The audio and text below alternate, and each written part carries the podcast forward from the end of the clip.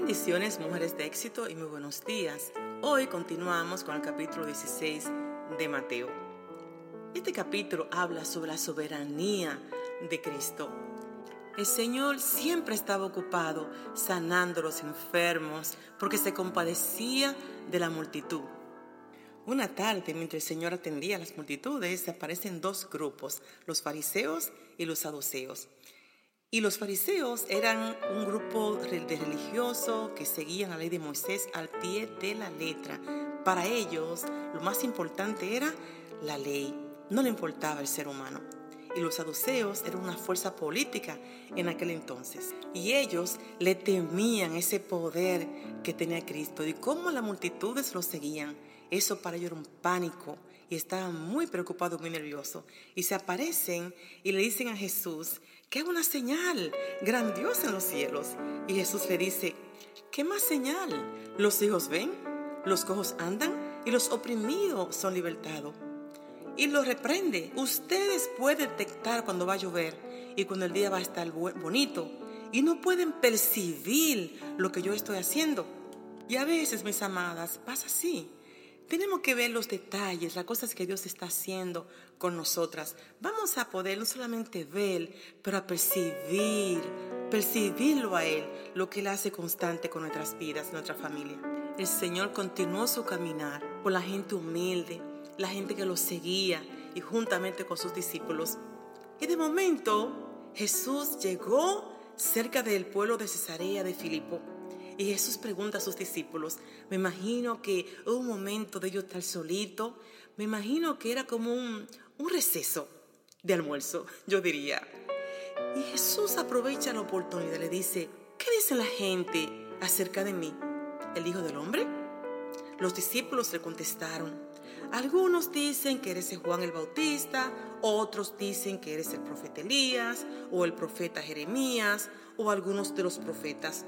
Entonces Jesús les preguntó, ¿y ustedes? ¿Y ustedes qué opinión tienen de mí? ¿Quién soy yo? Y Pedro levanta su mano.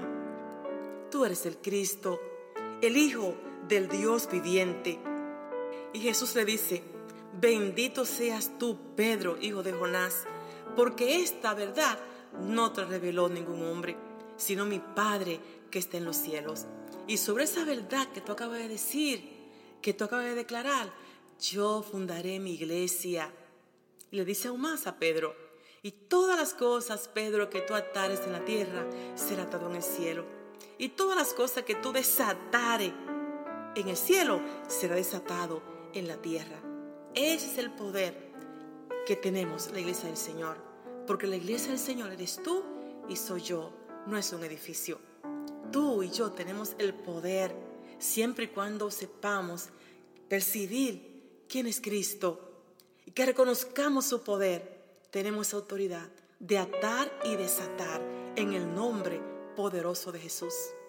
Ese momento de, de esa gran revelación que Pedro tuvo fue muy intencional y muy preparada por Jesús, porque ya el Señor, después de esa declaración, empezó a trabajar con los discípulos, a prepararlo, porque ya se acercaba la hora de su muerte. Y le dijo el Señor a ellos, tienen que estar dispuestos a cargar su cruz.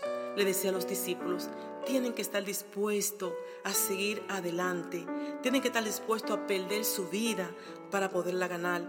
De nada sirve que una persona gane en este mundo todo lo que quiera si al fin de cuentas pierde su vida. Y nadie puede dar nada para salvarla. Dice el Señor en el verso 27, porque yo, el Hijo del Hombre, vendré pronto con el poder de Dios y con mis ángeles para darle su premio a los que hicieron el bien y para castigar a los que hicieron el mal. Mis amadas mujeres de éxito, la muerte de Cristo no debe causarnos pena ni tristeza. Al contrario, gozo y regocijo de saber que lo dio todo por el todo, por nuestra paz. Y como siempre, la pastora Dolores.